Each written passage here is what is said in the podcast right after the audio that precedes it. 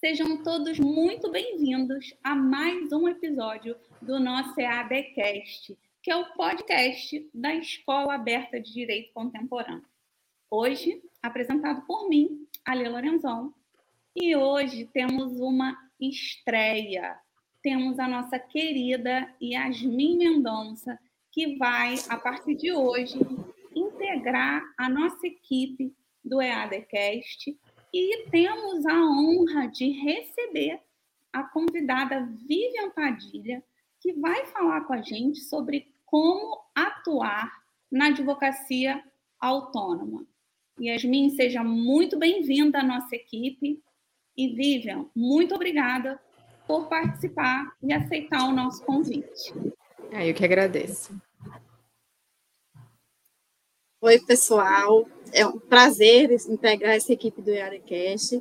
Hoje minha estreia e nada mais, nada menos do que nossa entrevistada Vivian Padilha, uma grande referência como advogada, e saiba que todos nós da Escola Aberta de Direito Contemporâneo estamos muito felizes com a sua, com a sua participação.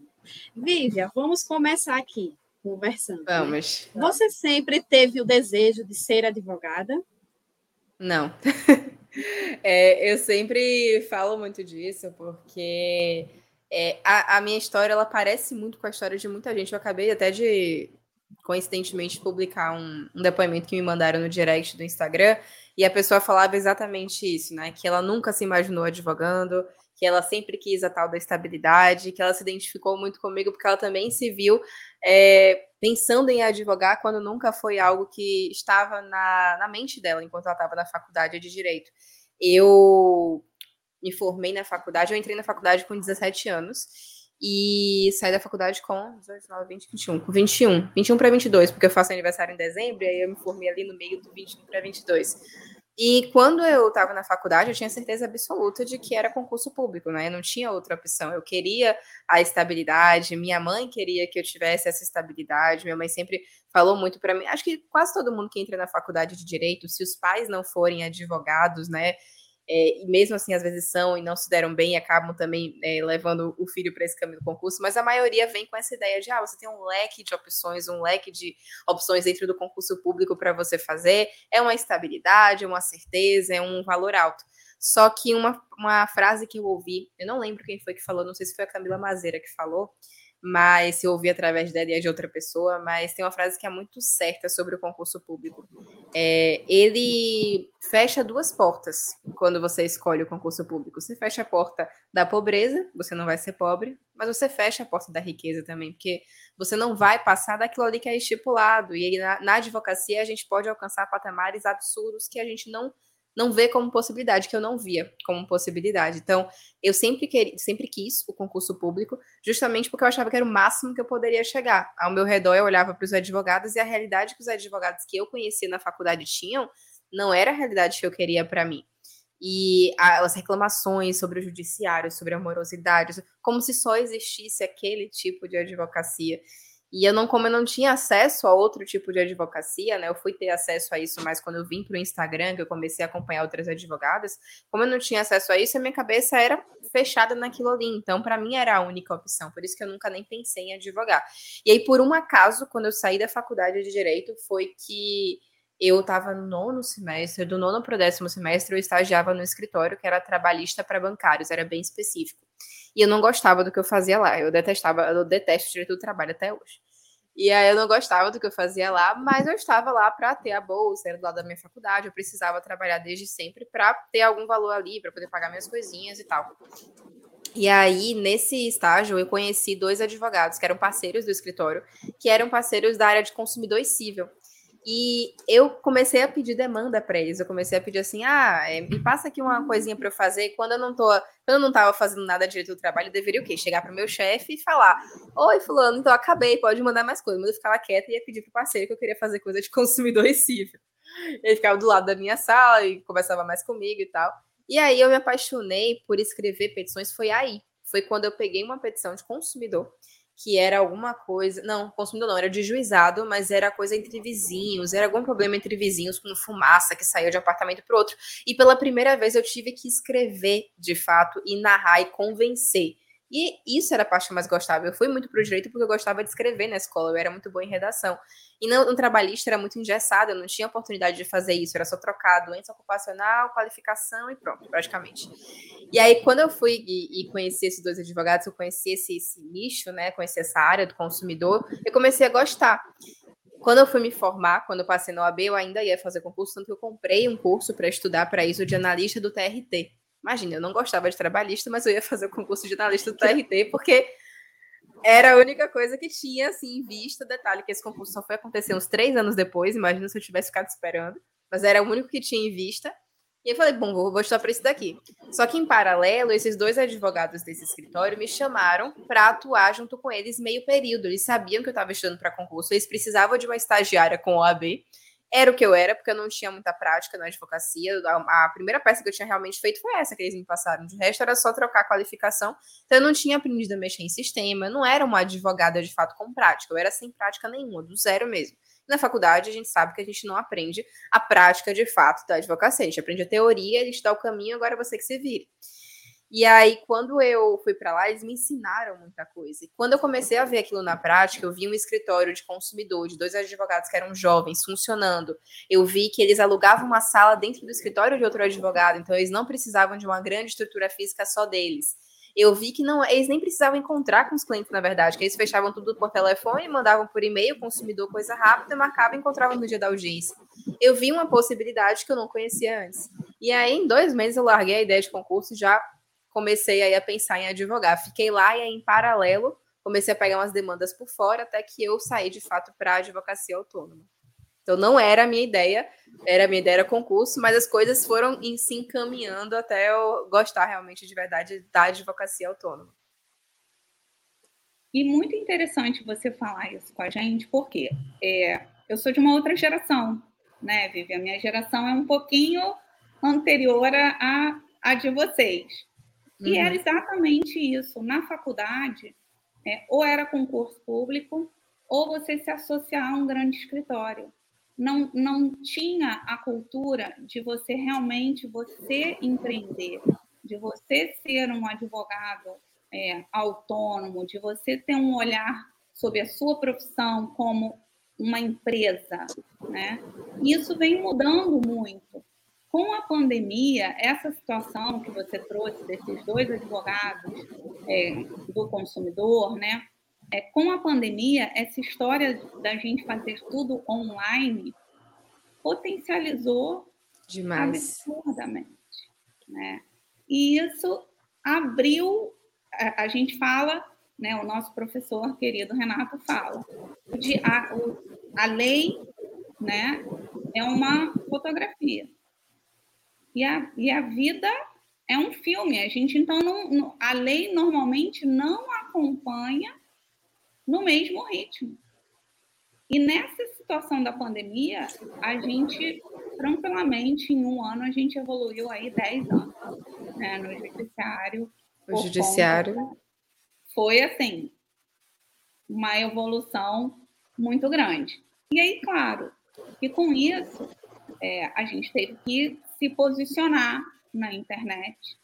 A gente, é, antigamente, né, vamos botar antes pandemia, era, não era tão comum a gente utilizar o Instagram como uma ferramenta de prospecção, como uma ferramenta de, de trabalho, né? os advogados principalmente. Sim. Então, com a pandemia, a gente falou: bom, agora a gente vai ter que fazer ou faz ou faz. Não tem mais para onde correr. Né? Exato. E aí você fala muito sobre essa situação, é, a importância, como a sua imagem comunica, como o seu posicionamento é importante. Então, você pode trazer é, alguns pontos sobre esse assunto para gente? Posso, posso, com certeza. Eu fiz até uma live hoje meio-dia falando sobre isso. Eu falei sobre imagem pessoal e a produção de conteúdo, porque uma coisa está diretamente ligada à outra, né?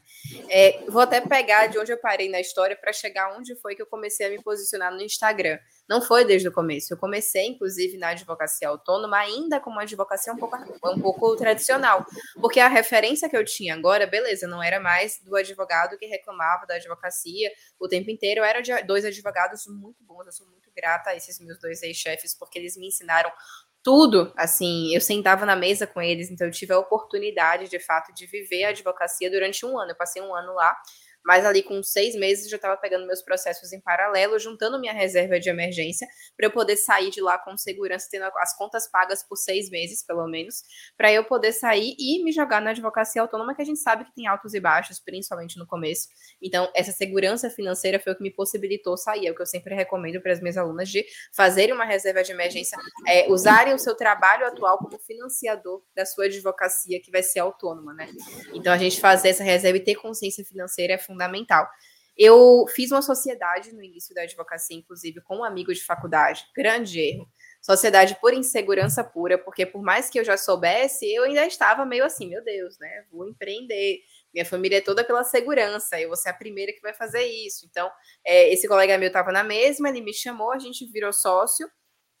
Pula para dois anos depois, início da pandemia, a gente já estava se brigando para caramba, não estava dando certo, acabou a amizade, acabou a sociedade. Enfim, primeiro a gente acabou a sociedade, depois acabou a amizade, né? Foi situações aí que aconteceram.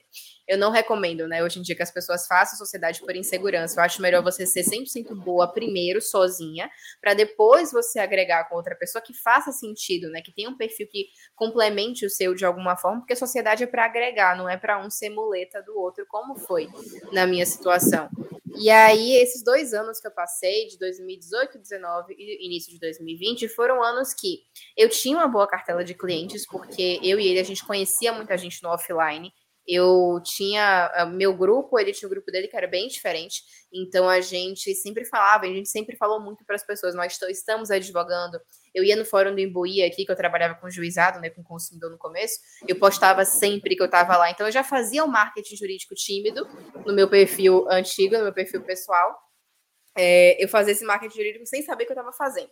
Só que eu sempre postava, sempre mostrava, e isso atraía muitos clientes para a gente. A gente teve muitos clientes no começo, mas como a gente não sabia precificar e cobrar, era aquele aquela advocacia que ficava na mesma, aqueles dois, três, dois, três mil, aquele valor ali que não, não ia para frente. E eu achava tudo, porque para mim esse dinheiro eu nunca tinha visto na minha vida até aquele momento, então estava ótimo. Eu não tinha é, grandes inspira pessoas para me inspirar em ter uma advocacia muito mais lucrativa do que isso. Então eu estava ali. Em 2020 foi de fato quando tudo mudou.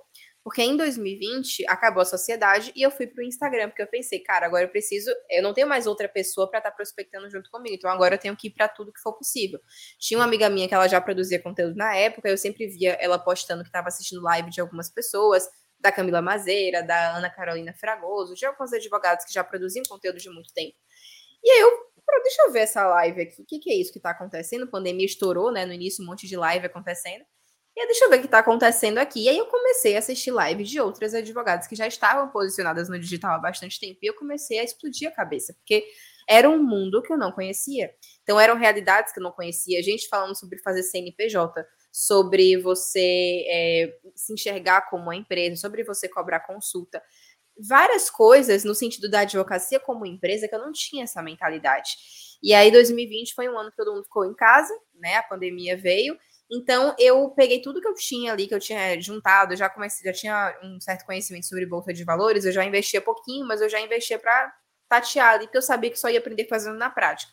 Então, eu comecei a pegar esse dinheiro que eu tinha ali, comecei a investir em conhecimento, porque eu entendi, a partir de, desse conteúdo gratuito que eu fui consumindo muito nessa época, eu entendi que era isso que ia virar a minha chave, que ia realmente mudar. E foi o que mudou. Minha advocacia de 2020 para cá cresceu exponencialmente porque eu fui atrás do conhecimento que eu precisava.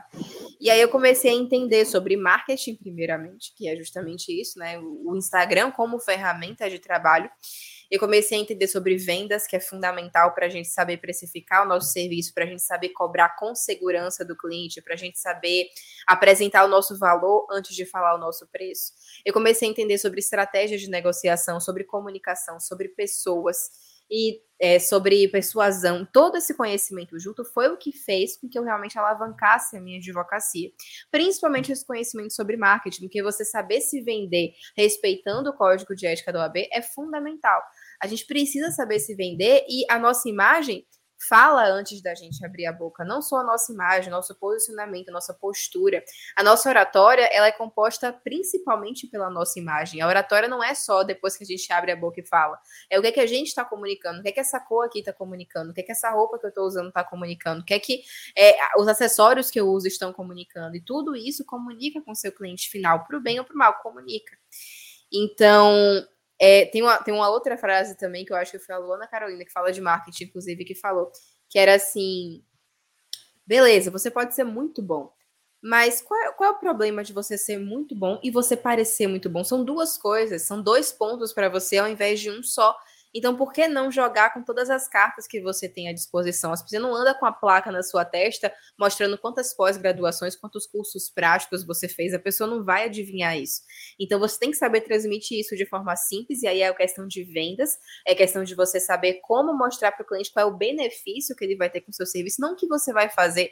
Ah, é um agravo de instrumento, é uma inicial. Não, o cliente não quer saber isso, ele quer saber o benefício que ele vai ter com você, e isso você usa na sua produção de conteúdo também diariamente para trazer isso para o seu cliente final, para atrair ele até você e já trazer uma pessoa mais convertida para você, e a sua imagem também, porque nós, enquanto consumidores de conteúdo, quando a gente vai no Instagram de alguém, eu tenho certeza que ninguém aqui gosta de chegar num perfil que só tem um monte de card igual verde, com é, o nome do tema de cada coisa, não dá vontade de assistir. Parece que é tudo igual. Você entra e sai daquele perfil. Agora, se é uma coisa que tem uma estética interessante, que é uma pessoa que tá bonita ali, Bonita não é padrão de beleza, mas na sua melhor versão, arrumada. Você vê que a pessoa caprichou naquilo, você vê que ela não tá levando aquilo como amadora. Ela tá levando aquilo como trabalho dela. E você trata ela de uma maneira diferente, inclusive, porque eu percebi essa mudança quando eu comecei a me importar com imagem lá em 2020 também, quando eu fui estudar sobre marketing, entendi que a imagem falava. Eu vi que no início, quando eu comecei a produzir conteúdo no Instagram, aparecia de qualquer jeito. Eu aparecia, às vezes, com blusão, com cabelo lá em cima. E as pessoas vinham até mim tirar dúvidas. As pessoas não me perguntavam sobre o meu trabalho. Elas achavam que era um saque ali para tirar dúvidas gratuitas e que eu estava ali brincando na internet. Eu era uma menina brincando de produzir conteúdo. E quando eu comecei a me posicionar de maneira diferente, quando eu comecei a me vestir para o que eu queria ser e não para o que eu era ainda, as pessoas começaram a me ver com outros olhos e mandar mensagem para mim, doutora, é, como é que eu faço para ter um atendimento? E aí você convertir em consulta, ou até mesmo, doutora, quanto é a sua consulta? As pessoas começaram a me respeitar mais como profissional. Então, a imagem na rede social é fundamental. A imagem é a forma que você transmite o seu conteúdo. Certeza. É, nós, advogados, transmitimos, comunicamos, como você mesmo falou, pela nossa imagem, da forma que a gente se posiciona, detalhes de roupa, de acessórios, realmente é muito importante. E é aquela coisa, o óbvio precisa ser dito. Nós trabalhamos de forma ética, correta, mas a gente precisa demonstrar. Nosso cliente precisa entender o que a gente faz, para quando tiver um problema ou alguém próximo, já pensar na gente. Em relação a isso, a importância das redes sociais, né? Eu quero te fazer um questionamento. Olhando seu Instagram, suas redes sociais, a gente vê como você tem essa desenvoltura muito boa para lidar com as câmeras, para responder seus seguidores, para produzir o conteúdo mesmo em si. E para quem está começando, você tem algumas dicas para passar? Você poderia dar algumas orientações para auxiliar, para superar aquela vergonha de aparecer na câmera? Tenho. É, quando eu comecei, não era assim, não era mesmo. Eu falava, eu, eu às vezes até reposto meus primeiros stories para o pessoal ver que ninguém começa de cima, ninguém começa com uma boa, excelente oratória. Todo mundo que começou, começou do zero. Eu fiz o erro no começo de separar os perfis, eu hoje em dia recomendo, inclusive eu tenho, né, dois cursos. Eu tenho o ADV Class, que é o curso de advocacia autônoma na prática, é, com uma escola completa da advocacia autônoma, onde eu falo do básico ao estratégico, de vendas, de conversão, de tudo da prática da advocacia. E eu tenho o Insta Class, que é justamente de Instagram para advogados, porque eu amo falar sobre marketing jurídico e foi uma coisa que, pô, não foi um monte de curso que eu peguei condensei e criei o meu. Eu realmente fui do zero ali, aprendendo e errando e acertando. E eu trouxe tudo que eu aprendi que deu certo para mim para eu prospectar cliente para lá. Inclusive, eu até 2021 eu prospectava cliente. Daí em 2022 que eu comecei a falar com advogados. de fato no Instagram, porque foi quando lancei o ADV Class, foi em janeiro de 2021. 2022, fez um ano e pouquinho, um ano e um mês agora, que o ADV Class existe. Então, antes disso, era só falando com o cliente final e só prospectando. E esse ano eu fiz a loucura de criar outro perfil e agora eu tenho dois perfis. Eu tenho um perfil onde eu falo com o cliente final, que é o Família com VP. Então, eu, o que eu sei que a rede social é, eu sei que o Instagram é uma mina de ouro. Então, não, não, não aguentava mais deixar dinheiro na mesa, porque eu sei como é que funciona, eu sei o que é que dá certo lá. Eu sei que não precisa você perder muito tempo, investir muito tempo. Eu sei que é você ser estratégico, que é o que dá certo. Então, para quem está começando, a primeira coisa que eu falo, eu sei que a gente tem vergonha, eu sei que a gente tem vergonha de chefe, é, ex-chefe, eu sei que a gente tem vergonha de colega, eu sei que a gente tem vergonha principalmente de colega de faculdade, que vai ver a gente ali, vai ficar se perguntando o que, que ela tem para ensinar, o que, que ela está fazendo ali, às vezes da própria família, de amigos, eu sei que essas críticas vêm, mas a gente tem que aprender o quanto antes a lidar com elas e não levar para o coração, tanto a crítica quanto o elogio, e não só para a rede social, mas para a vida. Por isso que o primeiro módulo, inclusive, do, do Instaclass é só sobre construindo a casca, que eu chamo. Porque você precisa, antes de tudo, perder a vergonha de falar na câmera, perder a vergonha do, do que é que o outro vai pensar, do que é que o outro vai falar, e entender que aquilo não tem nenhuma consequência prática na sua vida. Porque senão você deixa de fazer tudo por causa do pensamento de outra pessoa. E aí eu convido sempre as pessoas a fazerem a seguinte reflexão. Tá, vamos pensar aqui de maneira prática. Eu sou muito prática. Então, vamos pensar de maneira prática. Gravei um story tá horrível. Primeiro story vai ser horrível. Você vai falar é, para baixo, você vai falar para dentro, você vai parecer que tá pedindo desculpa para poder falar. Mas beleza, comecei ali, gravei, falei o que eu achava que tinha que falar. Fulana é, viu meu story e falou: Nossa, que ridícula, tá, tá horrível isso daqui. Fulano encaminhou para outro colega. Eles riram ali durante dois minutos e seguiram a vida deles. O que é que esses dois minutos de verdade vão afetar na minha vida? Vai ter alguma consequência prática? Eu vou perder o amor de quem realmente me ama por conta disso? Eu vou perder dinheiro? Eu vou perder cliente? É, algo vai acontecer? Não, é só o pensamento de uma pessoa aleatória. Então, por que que eu deixo de fazer as coisas que vão ter consequências práticas para mim? Porque cada vez que eu faço, eu vou ficando melhor por causa do pensamento de uma pessoa que nada vai afetar na minha vida. Então, se é uma pessoa que daqui até. Eu tinha vergonha de alguns colegas de faculdade quando eu comecei. Foi em 2020, né, no início de 2020. E eu lembro que tinha um grupinho da faculdade que falava mal de todo mundo. E eu sabia que esse grupinho ia falar de mim quando eu começasse a produzir conteúdo. Eu tinha certeza que eles iam comentar. E eu tinha vergonha, só que eu parei para pensar, cara, eu não vejo essas pessoas há dois anos por que, que eu tô me importando com o que eles vão achar? E eles falaram mal, tanto que foi no final de 2021. Eu tava dando mentoria. Não, 2022. Eu dava mentorias antes do ADV Class, então foi 2021. Em 2021, é, uma amiga minha, que é amiga desse grupinho ainda até hoje, mandou para mim e falou assim: Vivian, é, não sei quemzinha, inclusive, mandou para mim esse Jesus Card seu da mentoria, falando o que, que ela quer dando mentoria, tem nem quatro anos de carreira, o que, que ela quer. É quando eu fui. Só que assim, ela falou isso o quê? Depois que já tinha dado certo. Então, eu olhei para falando minha amiga, né? Eu olhei assim, tá, o que, que ela tá fazendo hoje mesmo? Ah, entendi, tá no mesmo lugar que ela tava desde que ela se formou, né? Trabalhando para os outros, ganhando aquele saláriozinho ali, não vai para lugar nenhum. E tá falando de mim, que tô aqui multiplicando minhas fontes de renda e ensinando minhas alunas a ganharem muito mais do que ela tá ganhando com a advocacia autônoma, fazendo seus horários, sendo felizes, realizadas com o que fazem, recebendo depoimentos diariamente por isso. Tá, para que que eu vou me importar com o que essa pessoa tá falando, entende? Então, eu sei que é muito mais difícil quando a gente não teve esse resultado ainda, mas é pensar que de fato não tem implicação prática, que se você sabe que você está seguindo um método, que você está fazendo exatamente o que precisava ser feito para você alcançar aquilo que você quer, não tem por que você se importar com críticas, se importar com essa não ter essa vergonha com relação ao outro, porque tanto o elogio quanto a crítica, de onde que eles estão partindo? É isso que a gente tem que ter muito bem na nossa cabeça. A crítica, muitas vezes, ela parte de um lugar da, da, do pensamento que aquela pessoa tem sobre isso. Então, pode ser uma pessoa que tem aversão ao Instagram, que tem ranço, que tem. Por questões dela. Isso não é o que o seu cliente final vai ter também, que é quem te importa. Você está produzindo conteúdo para ele, não é para ego ser alimentado, é para você prospectar cliente, fazer o dinheiro e crescer seu escritório. Então, não faz sentido você, se você não sabe de onde parte aquela crítica, você levar ela em consideração para a sua vida do da mesma forma que não faz sentido você levar elogios também para o coração dessa forma, porque você não sabe de que ponto aquela pessoa está partindo para te dar um elogio.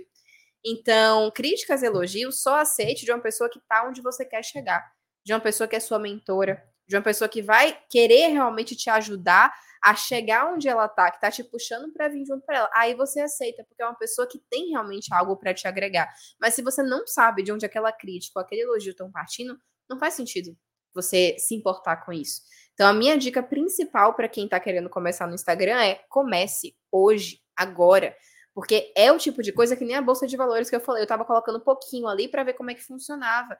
É Instagram na prática. Você vai, é bom que você tenha um método para seguir. É o Instaclass para quem quiser. Eu vou até falar meu, meu Instagram é @vivianpadilha underline. Quem quiser tá lá na minha bio, tá aberto para vocês entrarem.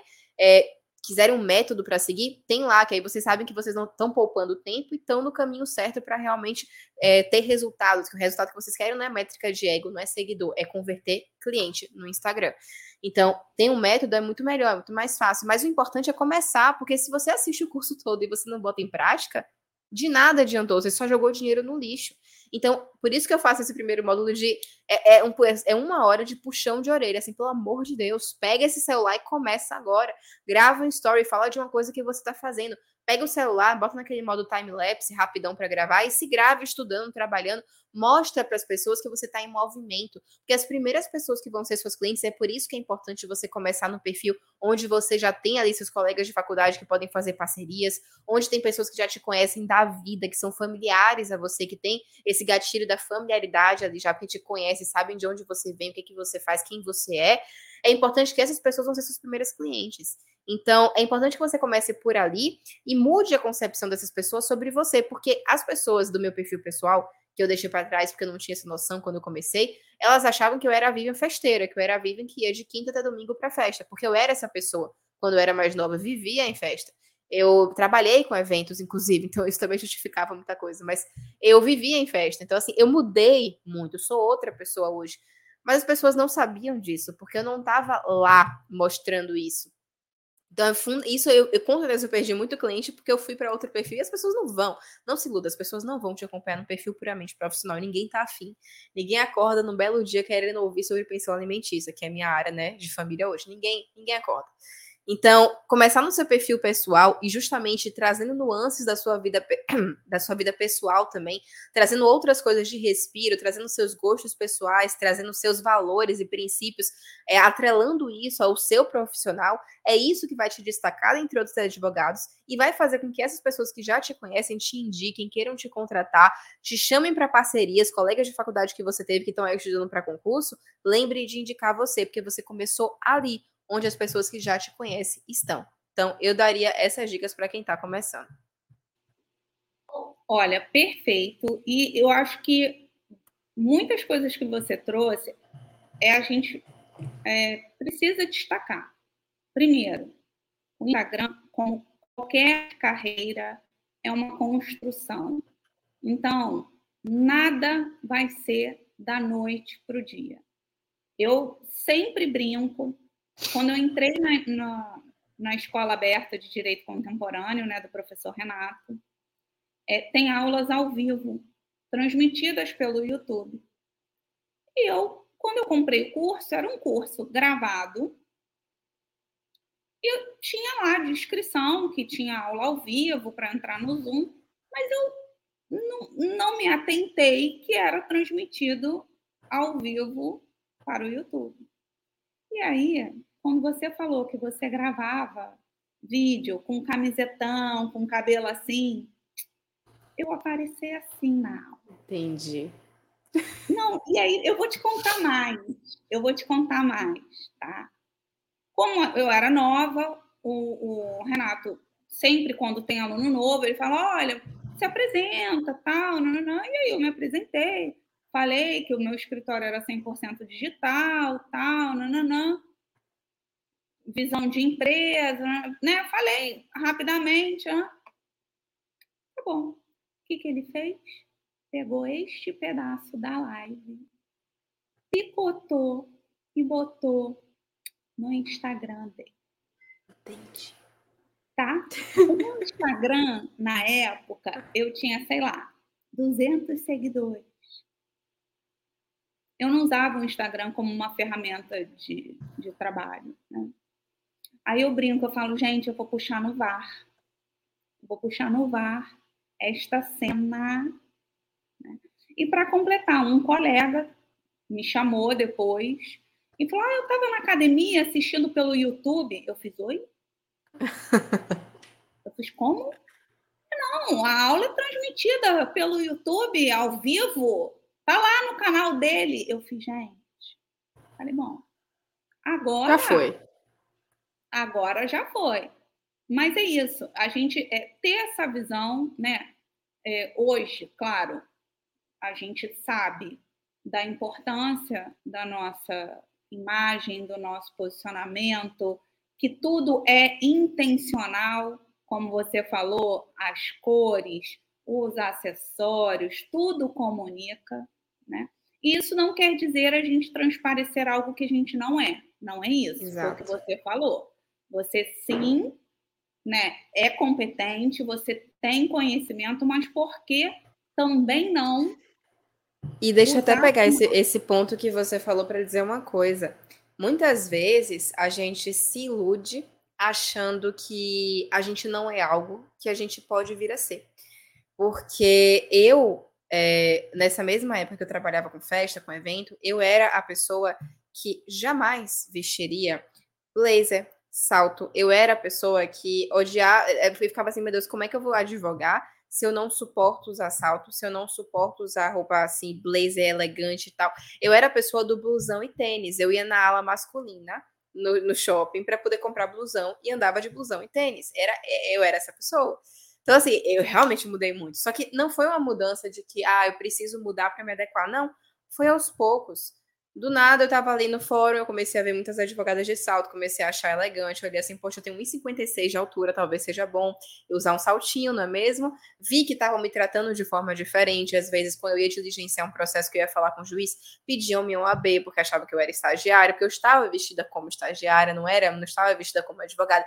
E aparência importa, a gente tem que encarar a vida como ela é, e aparência importa sim, as pessoas julgam pela aparência, sim.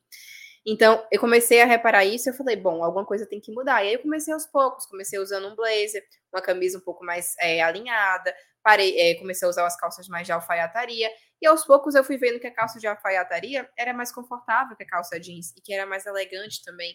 Eu comecei a ver que, poxa, eu me sinto bonita quando eu tô assim arrumada, eu me sinto bonita quando eu tô maquiada, eu não usava maquiagem eu comecei a reparar que eu comecei a gostar de coisas que eu achava que eu não gostava. E hoje em dia eu amo me arrumar, eu amo me vestir. Eu fiz consultoria de imagem, de onde que eu ia fazer consultoria de imagem antigamente? Eu ia achar que isso era, meu Deus, gasto de dinheiro, foi um investimento sensacional que eu fiz. Então, a gente muda e a gente deve se permitir mudar também, porque às vezes é só uma fase que a gente está passando, às vezes é só uma fase de fase emo, usei munhequeira preta no colégio. Já passei dessa fase, fui para a fase do blusão, de festeira e não sei o quê. E hoje em dia eu tô nessa fase aqui, e são fases, a gente tem que se permitir mudar também. E a aparência muda junto. Exatamente. E é a história da construção. Investir no conhecimento. É, a gente é, brinca muito, eu, eu gosto também dessa, dessa pegada de salto, de maquiagem. Então, é, os colegas brincam muito comigo, brincam que eu sou despojada, porque eu vivo, sabe, é, nada despojada, tá? É uma, um, Sim. uma brincadeira, né? Mas eu, o que eu trago é você se sentir bem, você também não se é, ferir para cumprir um papel. Se você não, não usa maquiagem, se você não se sente bem, né? Vocês são novas, né? Não, não, não precisa esconder uma mancha ou uma ruga ou algo nesse eu sentido. Tenho, eu tenho bastante espinha, inclusive, então por isso que eu, eu uso para... Passa, a gente brinca que passa o reboco, né? A gente passa o reboco para a gente né, segurar. Mas eu trago muito isso. Eu falo, gente, eu faço porque eu gosto. Claro que é importante, mas você tem que achar qual é o seu ponto de equilíbrio o que, que você vai fazer para você estar bem, se sentir bem, uma apresentação pessoal, um posicionamento bom, mas que não é, é, te agrida, né? É, você não tem que fazer algo que você não goste. Então. E se a pessoa, por exemplo, não se adequa com salto, hoje a gente tem várias opções. Ontem mesmo eu postei comprando um mocassim Né? Tem vários mocassins que são super alinhados e que dá para usar e substituir pelo salto. É porque eu gosto de me sentir mais alto, porque 1,56 de altura é, é punk. Mas é, ontem mesmo eu troquei, eu tava descarpando, troquei, botei o, o, o mocassim que eu comprei porque eu não tava aguentando. Eu, eu fiquei dois meses em casa, o escritório tava em reforma, eu fiquei aqui em home office, eu perdi o hábito de andar de salto. Então, para retomar é, é, aos poucos. Então a gente consegue adequar tudo para o nosso estilo, dá para ser elegante sem estar de salto. Com certeza. Isso que vocês estão falando, né? Se nós estivermos em qualquer local com uma roupa que a gente não se sente bem, a gente já vai ficar acuado. Né? A gente já vai perceber, assim, a outra parte vai perceber, se for numa negociação, se for até com o próprio cliente, ele percebe que você está ali não está bem. Isso vai refletir. Isso é importante. A gente tem que pensar que não é, ah, nós temos que nos vestir de forma formal. Não determinados locais, a gente tem que ter esse cuidado e ir colocando nossa cara, nossos, nossos trejeitozinhos, né? Né, Vivian? Sim, exatamente. E, Vivian, e também é, puxando, tirando. Quero ouvir você falar sobre um pouquinho. A questão que no início da sua fala do nosso podcast, a gente conversou sobre sociedade e você comentou a questão que muitas pessoas entram naquela sociedade por insegurança, com pessoas que têm até o mesmo perfil que o seu, porque, por exemplo, se você é mais operacional, você consegue lidar bem com a elaboração de petições, descobrir teses, a parte processual, mas você é mais travado na parte comunicativa, na parte de captação, como é que você vai fazer a sociedade com outra pessoa que é operacional, igual a você. E muitas vezes, é, nós advogados, quando nos formamos, procuramos sociedade com quem? Aquele melhor amigo da faculdade, aquela pessoa que a gente tinha para amizade. E, lógico, podem ser nossos sócios, nossos parceiros, mas, assim, o que é que você acha sobre isso? Da gente ter esse cuidado. E até também essa questão de ser associado, de ser autônomo, como a gente pensar nisso? Pronto. Sobre sociedade, o que, que eu penso? Eu penso que a gente, de fato, precisa é, começar sozinho. Eu, eu sou da, da, da ideia da gente começar sozinho, porque a gente precisa saber quem a gente é enquanto advogado, para a gente saber quem nos complementa enquanto advogados. Então, justamente o que você falou, como a gente não olha, a gente não tem a tendência de olhar para a nossa advocacia como uma verdadeira empresa, a gente não entende, primeiramente, que existem setores. Por mais que você no início seja tudo, eventualmente você vai delegar. E você precisa entender quais são esses setores para você delegar. Então, a partir do momento que você entende que existe o comercial e que alguém precisa fazer o comercial, porque é o que vai trazer clientes para o seu escritório, você precisa entender, tá? Se eu sou boa no comercial, quem vai ser o meu operacional? Quando eu for crescer e vou contratar, eu vou pegar um sócio que seja operacional, como é que vai ser aqui para mim? E eu acho muito complicado você fazer uma sociedade que é um casamento sem antes você ter um namoro. Então, é necessário para mim hoje, para eu ter uma, uma só. Eu penso em ter sociedade hoje. Eu fiquei um pouco traumatizada depois de um tempo, mas hoje em dia eu já penso em ter uma sociedade sim, daqui a um tempo. Mas como é que eu penso né, em fazer essa sociedade? Eu penso em pegar uma pessoa que já, tá, já está no meu escritório, já está crescendo comigo na minha estrutura, que eu já vejo que me complementa aqui, trabalha comigo hoje, e ela ir crescendo de cargo até ela chegar na sociedade. Então, plano de carreira, de fato, para quem está dentro do meu escritório, para uma pessoa que eu já tenho o hábito de trabalhar por anos junto. Então, isso para mim é fundamental hoje para eu conseguir trazer uma pessoa para isso. Eu tenho parceria fixa, por exemplo, e parceria fixa é muito melhor do que sociedade, justamente porque você pode fazer em algumas questões específicas. Eu tenho parceria fixa com dois amigos em questões de revisional de plano de saúde, que é um nicho que a gente tem no escritório também, e a gente escala em parceria, e é uma parceria. Nós três temos essa parceria, mas a gente não é sócio.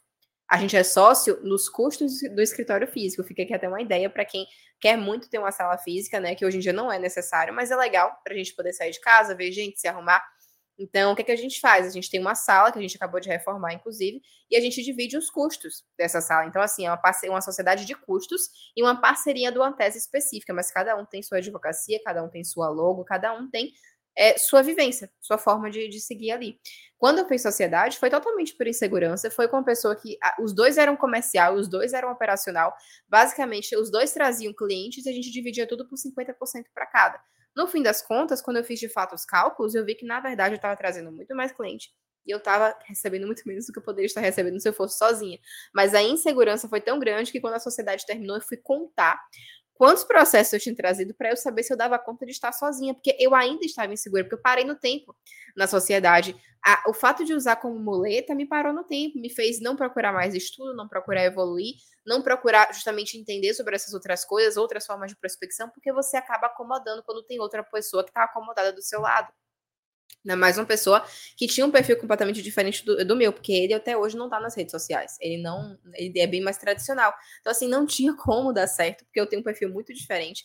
Mas eu não tinha acordado para isso ainda, porque ninguém tinha me falado isso. Por isso que eu faço realmente questão de dizer, gente, não faça sociedade por insegurança no começo, porque não dá certo.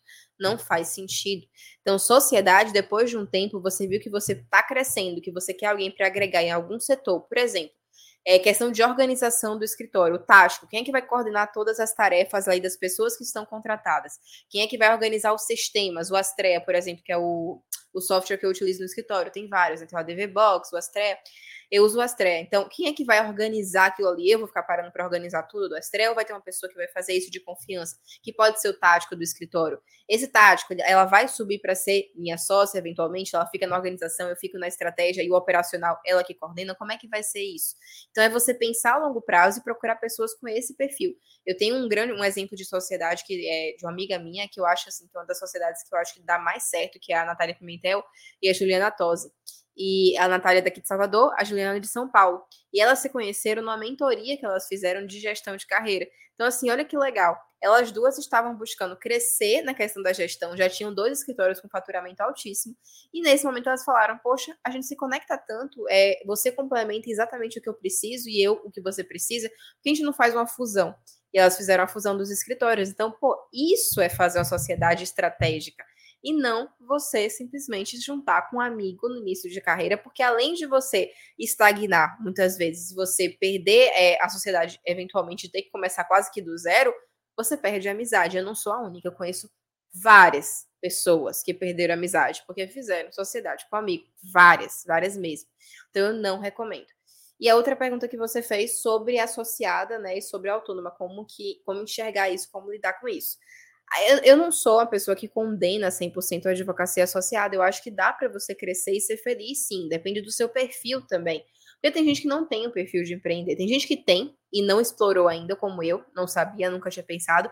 Explorei por um acaso e me encontrei. Então eu acho que é bom sempre a gente testar. Mas tem gente que não tem o perfil de empreender. E se você não tem um perfil de empreender e se você está no escritório onde você tem chance de crescimento, vale a pena. Por exemplo, tem uma aluna minha do ADV Class que é a Thaís, ela trabalha comigo, ela é meu braço direito no escritório. Ela é a pessoa que eu penso que pode subir até ser minha sócia, ela sabe disso. Então, ela me complementa em diversos sentidos e ela fez o meu curso que é sobre advocacia autônoma. Então, por que que Thaís está hoje como associada comigo? Porque eu realmente faço com que ela seja associada, ela não tem horário para cumprir e tudo mais. E ela faz porque ela sabe que ela quer crescer comigo, então ela mostra realmente serviço estar ali junto, estar agregando para o escritório. Mas ela sabe que ela tem uma progressão de carreira, ela sabe que daqui a pouco ela vai estar como coordenadora quando eu contratar mais gente para ficar no operacional. Ela sabe que depois ela vai subir mais ainda e ela sabe que ela pode subir até ser minha sócia, que esse é meu plano para ela. Então, se ela tem a possibilidade de ser sócia do meu escritório, ela sabe que é uma oportunidade. Se você está no escritório onde você tem a possibilidade de crescer na sua carreira, de ir subindo de nível, Beleza, pode ser uma ótima oportunidade para você se você tiver paciência para isso. Agora, se você está num escritório que é engessado, que é aquele escritório onde você sabe que todo mundo só reclama da jornada de trabalho exaustiva, de ganhar pouco, de não ter um plano de carreira, para mim não faz sentido o advogado passar cinco anos na faculdade de direito para estar tá ganhando R$ 1.800, 2.500 reais, que é a realidade daquele Salvador. Por exemplo, das pessoas que eu conheço, todo mundo, ninguém passa de R$ mil reais aqui ganhando nos escritórios. E assim, galera formada que nem eu há mais de cinco anos. Então, não faz sentido, não paga nem a sua faculdade, sabe? Meu FIES até hoje me cobrando. Então, imagina se eu tivesse com um salário desse pagando um FIES, que é altíssimo por mês. Não faz sentido. Então, para mim, é, é, você ver seu perfil efetivamente e ver o lugar onde, onde você está, se você consegue crescer nele, se você quer crescer nele ou se você quer crescer no seu escritório. Olha, perfeito. Essa, essa situação do autoconhecimento é muito importante, né? Não existe o certo ou o errado. Então, se você precisa de um fixo todo mês, se você precisa de alguém te direcionando efetivamente, tá tudo bem. E se você é feliz assim, tá ótimo. E o que você trouxe dessa, dessa sua hoje, né, é, associada, é isso. Quando você fala em ter uma visão do seu negócio como empresa, você construiu já a cultura organizacional da tua empresa. Você tem aí já um plano de desenvolvimento individual, você tem um plano de carreira e aí você retém os talentos. Então a pessoa fala: "Não, olha, eu quero, eu quero ficar aqui porque eu eu sou reconhecida, eu tenho chance de crescimento". Então, essa essa visão da, do nosso negócio é, como empresa, mesmo quando a gente está começando, que a gente brinca, né? Eu, escritório, a gente precisa enxergar que, mesmo por enquanto, sendo nós, nós somos sozinhos para fazer tudo, digamos assim, a gente ter tudo estruturado, a gente ter o mapeamento. Você falou, gente, olha, quem me conhece sabe que a palavra mapeamento, checklist, isso é, é assim, eu adoro, né? Planejamento, organização então, que você trouxe ah, a parte tática, gente, eu adoro, adoro essa, né, o Astreia. Eu não. Olha, pensa, fazer manual do cliente, manual do estagiário. Uma... Thaís fez isso tudo para mim, eu detesto. Eu gosto de vender, conversar com o cliente, atender a ligação, eu gosto disso. É isso, é isso, né? E a gente precisa trazer essa visão é, para quem está começando, que tudo bem, você está começando, você está sozinho, mas que existem essas áreas e que sim, você precisa entender qual é o, o a gente fala o, o, core business, né?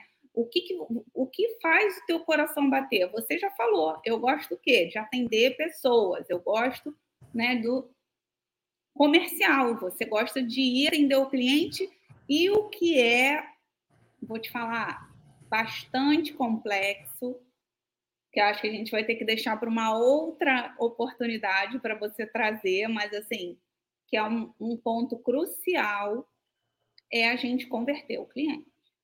Porque prospectar o cliente, o cliente chegar até nós, ok, a gente tem inúmeras ferramentas. Agora, fechar. O cliente, você atender e você ali converter o cliente. Né? Eu acho que isso é um, um ponto, e que você fala também muito sobre isso, né? É a técnica de vendas, né? A gente entender que a gente precisa agregar valor antes de falar preço. É a gente entender que o cliente, a gente precisa deixar o cliente falar e eu digo para você, eu estava errando nisso recentemente. Eu ensino sobre isso e eu estava errando, porque não é só você ter conhecimento, é você estar tá atenta a isso. E como eu cheguei num fim de ano, início de ano agora, de 2022 para 2023, que estava com muita coisa para fazer, eu comecei a ir no automático. E no automático, o que eu estava fazendo? Tava chegando muita gente, muito lead, só que eu não estava dando atenção suficiente o que eu ensino para as minhas alunas fazerem. O que, que, que eu ensino? Primeiro você ouve o cliente. Então, primeiro você deixa de falar, você pede para ele gravar um áudio, você ouve qual é a demanda que ele tem para além da parte técnica, porque não é, você não vai explicar para ele o que você vai fazer, como você vai fazer. Você vai explicar para ele qual é o problema que você resolve para ele. Ele não está conseguindo dormir à noite, não consegue pregar o olho. É nisso que você vai pegar na hora de você falar para ele tomar a decisão de te contratar, para ele tomar a decisão de fechar uma consulta com você. E eu comecei a ir no automático de, de, nos últimos meses. Porque eu tava tão corrida que chegava a pessoa e como eu faço comercial, eu começava a conversar com ela, eu tinha preguiça de ligar, eu tinha preguiça de gravar áudio, eu já ia por escrita na consulta, pá. E isso, tá, eu, eu percebi, peraí, minhas conversões estão diminuindo, o que, é que eu tô fazendo de errado? Quando eu parei para reanalisar, porque a gente tem que parar às vezes para olhar qual é o erro que a gente tá cometendo no nosso negócio, eu falei, cara, eu tô negligenciando aqui essa conversa. E aí eu voltei a fazer isso. Então, assim, quando é um lead mais qualificado, que chega, que eu vejo que ele traz um problema, que ele já está pronto ali praticamente para contratar, que ele precisa resolver alguma coisa, eu pego e eu ligo. Eu passo às vezes 20 minutos no telefone, é um atendimento, é você ouvir. Quanto mais você ouve, quanto mais você pergunta, mais você entende sobre as necessidades do outro, para que você possa tocar nessas necessidades para você vender o seu serviço jurídico. E você vende falando como é que você vai resolver aquela necessidade. Claro que eu vou fazer é, uma ação de divórcio, por exemplo, mas tá. É, você precisa ter acesso ao seu. Não, ele está dilapidando patrimônio, ele está vendendo esse patrimônio para outras pessoas. A gente precisa entrar agora para impedir que isso seja mais difícil depois realmente de conseguir para você. Então a gente precisa aqui de medidas cautelares. A gente tem como fazer isso, mas eu vejo que você tem urgência, vou te dar prioridade máxima. Eu vou te encaixar na minha agenda amanhã. É você observar qual é a necessidade que aquela pessoa tem para você vender o seu serviço para ela especificamente na necessidade que ela te apresenta. Mas para você saber a necessidade dela, você precisa deixar ela falar você precisa entender sobre vendas. Então, é fundamental você estar sempre estudando sobre isso e sempre atenta, porque eu, mesmo sabendo disso tudo, mesmo sabendo há vários anos já disso tudo, estava errando agora. Então, eu voltei agora, final de janeiro, a focar nisso, a prestar atenção, porque senão minha conversão ia cair, porque eu sou comercial, então eu tenho que prestar atenção nisso. Então, quem é o comercial da sua advocacia, enquanto a gente chama eu, eu presa, por exemplo, é separar blocos na agenda de horas para você fazer esse atendimento com atenção, com cuidado. É você entender sobre gatilhos mentais, por exemplo. Não é gatilho mental sozinho que vai converter cliente, mas quando você sabe como eles funcionam, quais utilizar, na ordem correta, isso tudo eu trago, inclusive, tem uma aula do ADV Class, que é assim, 25 minutos de gatilho mental, e eu mostrando exemplo da advocacia na prática, como usar, porque gatilho mental é muito para o marketing, né? Mas como usar isso para advocacia, né? E aí eu trago justamente a ordem que você aplica, inimigo em comum, você ficar indignado com a pessoa que causou o problema para o seu cliente, para depois vocês seguirem numa conversa até você falar o valor da consulta. Então é uma construção, tudo técnica de vendas. Vivian, que aula, né? Aprendemos muito foi muito bom, de verdade, esse nosso episódio. Estamos chegando já ao fim, né? Ah, passou muito rápido, é um tema muito interessante, né? E assim, dicas muito práticas que dá para a gente ouvir, reouvir esse episódio, entender, né? Por tudo que você disse, que a gente tem que primeiro ter o autoconhecimento, a gente pensar qual é a nossa estratégia de carreira, qual é o nosso plano de negócios, se vamos ser associados, autônomos, o que é que a gente quer para a gente, né, o nosso dia a dia, e isso vai fazer diferença também na prestação do nosso serviço. Isso que você falou, a gente está sempre parando, recalculando, o professor Renato, ele sempre fala isso, que não tem idade, nem de idade cronológica, nem de carreira, mas sempre a gente tem que parar e recalcular. Às vezes, algo que fazia sentido para a gente há um ano, hoje não faz mais né? E nós temos que parar, recalcular. Perfeito. E queremos agradecer aqui em nome de todos que integram a, a, a ADC, é ADC, perdão. E quero passar a palavra para você agradecer, falar o que deseja, falar sobre o seu curso, fique à vontade. Não, eu que agradeço, muito obrigada. Meu primeiro podcast, inclusive, participando aqui, muito feliz com o convite. Espero ter agregado aqui para o pessoal que está assistindo. É, vocês me encontram em dois perfis, né? Porque agora eu fiz essa loucura, tenho dois perfis. Então vocês me encontram onde eu falo com advogado sobre carreira, que é no arroba Padilha underline, e no arroba Família com VP, onde eu venho produzindo conteúdo sobre direito de família para prospectar cliente final. Mas você que está começando a produzir conteúdo pode modelar o que eu estou fazendo, pode ir lá olhar como é que eu estou fazendo e fazer no seu perfil também para sua área de atuação. Então você vai ver que eu não sou extremamente técnica, que eu trago muitas coisas das nuances da advocacia em si. Eu até tenho um post sobre. Eu palestrei no Enja no ano passado, e aí tem uma foto minha com o microfone que no meu perfil, Vivian Padilha, eu falo sobre é, como foi legal, né, palestrar no Enja e tal, um sonho realizado. E no outro perfil, no, Vivian, no Família com VP, eu já trago falando para agregar autoridade, justamente eu com o microfone na mão, palestrando para outros advogados, o cliente final olha isso e fica muito legal, olha palestra para outros advogados, mas na legenda eu trago é, nesse dia, eu palestrei sobre cobrança de consulta jurídica, que foi o tema que eu falei lá, e por que, que é tão importante para o cliente a consulta jurídica. Eu começo a trazer os benefícios para ele. Então, mesma foto, duas abordagens diferentes para o cliente final e para o advogado. Então, é muito interessante vocês observarem para vocês aplicarem para vocês também. Meus cursos, eu tenho dois cursos: o ADV Class, que é o curso, como eu falei, de advocacia autônoma na prática, do básico, das primeiras perguntas que a gente tem quando sai na, da faculdade, fazer ou não pós-graduação agora é, escritório online, escritório físico, CPF, CNPJ, até a questão mais complexa de cobrar consulta, de gatilho mental, de vendas, de é, contrato de honorário, de procuração, modelo, tudo que a gente precisa saber para advogar, eu compilei e coloquei lá que realmente é uma escola da advocacia autônoma na prática. E eu tenho alunas que acabaram de sair da faculdade, eu tenho alunos que são estudantes ainda, que já estão fazendo para saírem na frente, e eu tenho alunas com 50 anos de idade que voltaram para o direito agora. Tenho várias assim, isso me deixa muito feliz, inclusive, é, que voltaram para o direito e que se encontraram justamente né, por causa do curso, porque entenderam que dava para ter um outro tipo de advocacia muito mais leve e rentável, principalmente. E o Instaclass, que é um curso que está aberto agora, o DVClass está fechado, a gente fechou turma de janeiro, abre de novo em março. É o Instaclass que está aberto agora, que é um Instagram para advogados, que é tudo sobre marketing jurídico na prática. E os dois, a lista de espera da DVClass e o link para compra do Instaclass estão no link da minha bio lá no arroba Vivian Padilha. Vivian, muito obrigada. Olha, as portas estão abertas. A, a, foi realmente uma aula, as suas dicas práticas. E eu acho que é isso que a gente precisa, porque teoria, a gente. É, muita coisa a gente Cinco aprende. Cinco anos tá? a gente aprendeu. Exatamente. Então, eu acho que é isso. Eu brinco que a gente precisa do pulo do gato, né? É, a gente precisa a prática, testar e, e aprender com quem já passou por isso.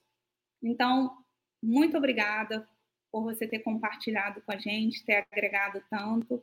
E já fica aqui um convite, as portas abertas para quando você quiser retornar. Eu que agradeço mais uma vez o convite e vamos marcar sim, vamos marcar outros. É, pede para o pessoal sugerir temas no comentário aqui que vocês vão deixar salvo e aí a gente pode marcar outros de acordo com o que o pessoal quiser. Perfeito. Então, ó, já coloca aí no comentário sugestões de tema para o próximo podcast com a Vivian. Gente, mais uma vez, muito obrigada e até o próximo. Até. Tchau, tchau.